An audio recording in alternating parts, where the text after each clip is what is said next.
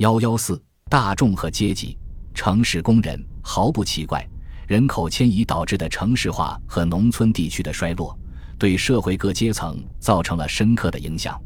十九世纪上半叶，有产阶级最害怕的是出现一个或多个具有革命倾向的劳工阶级。所幸的是，本世纪下半叶没有出现这样的阶级，这也许是这一时期最引人注目的特征。大多数工业劳动者除了他们的劳动产品外，没有留下任何纪念品。他们的生活细节、他们的抱负、希望、信仰、喜好、厌恶、习惯和热情，基本上都被人遗忘。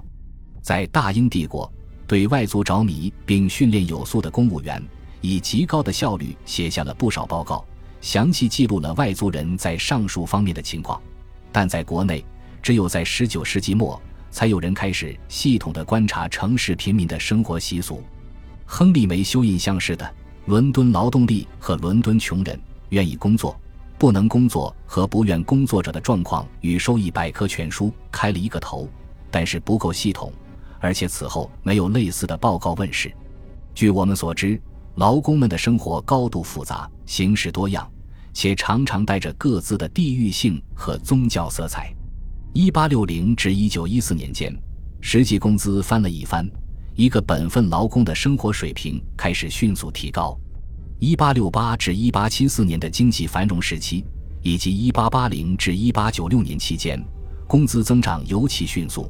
在后一段时期，实际工资上涨了近百分之四十五。到了十九世纪八十年代，许多人开始享受休闲时光了。这是十九世纪以来第一次出现这种情况。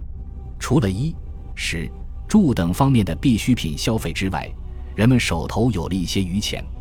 引人注目的是，财富盈余并没有带来人口出生率的上升，反而是下降。这种情况出现在19世纪70年代的有产阶级身上，随后效仿他们的劳工阶级也出现了这一情况，因此多出来的钱并没有花在多出生的孩子身上，这是一个令人吃惊且前所未有的变化。从马尔萨斯到马克思等古典政治经济学家预测，根据工资铁律，劳工阶级只能维持勉强糊口的生活水平。因为任何剩余财富都会被更多的孩子用掉，而事实却偏离了他们的预测。自八十年代以后，控制家庭规模是为英国工人阶级相对富裕的基础。这种情况发生的过程和原因尚不清楚。男女结婚更晚了，他们可能已经采用了十九世纪七十年代后开始普及的相当不可靠的避孕措施。妇女可能将堕胎作为终止怀孕的常规手段，劳工阶级当然涵盖了广泛的范围。查尔斯·布斯于19世纪80年代末开始进行对伦敦的社会调查，并发表了调查报告《伦敦人的生活和工作》。他归纳了六个主要类别：高薪劳动力、定期标准收入、定期小额收入、间歇性收入、临时收入，以及布斯所称的最低阶层。定期标准收入者的群体数量最大，相当于其他五个类别的人数之和，而且正是这一类别的男女缩小了家庭规模，增加了实际收入，同时开始意识到他们在经济中的潜在力量。定期标准收入者的日子越来越好，于是他们加入了工会，以保护自己的利益，并通过工会谈判以获得更好的工资和工作条件。十九世纪中叶的工会。大多数都是覆盖面有限的行业工会，其成员通过做学徒或从事熟练的机器操作获得了行业的资质。他们希望借助工会小心翼翼地维护他们在同行中的特权和来之不易的优势地位。对熟练劳动力的稳定需求强化了工会的影响和地位。一些技术的发展扩大，而不是削弱了其重要性，例如铁船建造技术。在十九世纪七十年代，特别是在八十年代，工会成员得到了补充，开始纳入更多有正规工作的人。生活水平的提高才能实现工会增援，因为会费相当高的工会的存在，不仅是为了与资方进行工资谈判，甚至这不是主要目的，更是为了各种各样的自助救济。因此，工会与互助会密切相关，有时其本身就是互助会。任何有自尊心的工人能够从工会获得的第一个救济是丧葬补助，避免由济贫院来支付丧葬费。但许多工会也有疾病和失业救济金，因为国家尚未为临时受灾的人提供任何帮助。除了济贫院这张最后的安全网之外，国家更缺少帮助那些永久性弱势群体的机制。在一九四五年后的观察者看来。工会活动是在最不同寻常的社会背景下变得更加活跃的。一八七四年之后的二十年里，陡然发生了严重的通货紧缩及物价下跌了。另一方面，有固定工作的人的实际工资上涨了。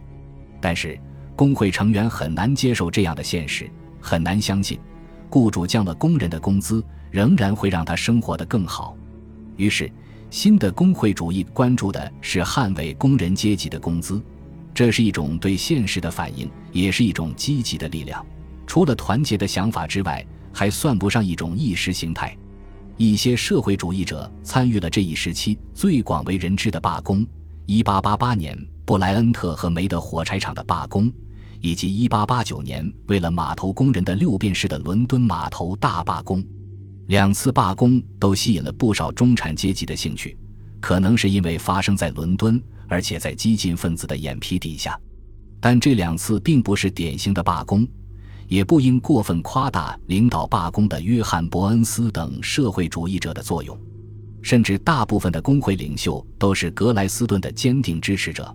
卡尔·马克思在英国几乎度过了他的整个写作人生，然而在其小圈子之外。他和他的作品几乎不为人知。十九世纪八十年代兴起的社会主义组织的作品只有很少的读者。实际上，劳工阶级对社会主义思想的抵制，使中产阶级知识分子对他们感到绝望。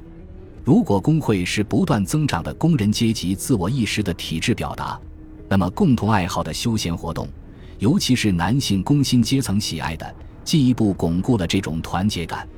从普斯茅斯到阿伯丁的工业城镇，观看英式足球成为男人们的常规娱乐。此类比赛最初由公立中学和大学的业余俱乐部创办，但在19世纪80年代中期基本上职业化了。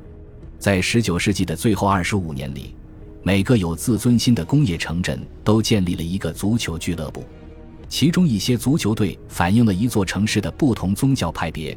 比如格拉斯哥的天主教凯尔特人队和新教流浪者队，还有莫西塞德郡的天主教埃弗顿队和新教的利物浦队。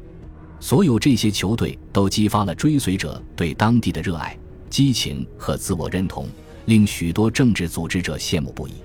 足球运动是一个高度组织化的城市社会的产物。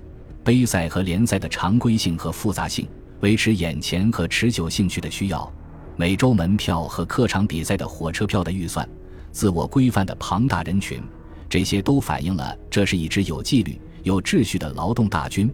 他们心甘情愿地为他们的娱乐活动花钱，观看球员们为通常由当地商人组织的俱乐部踢球。对整个足球赛季的持续关注，使工人具有更广阔的时间观。这也类似于农民们所熟悉的与气候季节有关的时间观。一八七三年后，组织了板球竞技锦标赛。此项运动时间更长、更别具一格，也更具有社交性。板球越来越受欢迎，其原因比足球运动的兴起更加复杂。这或许说明，尽管英国社会经历了工业化和劳动分工，但个人主义精神得以保留下来。来自格洛斯特郡的医生威廉·吉尔伯特·格雷斯。几乎专职般地控制着当时的球场和球员，创造了许多至今都没人打破的击球、头球和接球记着。他几乎与1874至1876年间的冠军骑师弗雷德·阿切尔一样，成了民族英雄。格雷斯别具一格的大胡子，常常让人们误以为是他索尔兹伯里勋爵。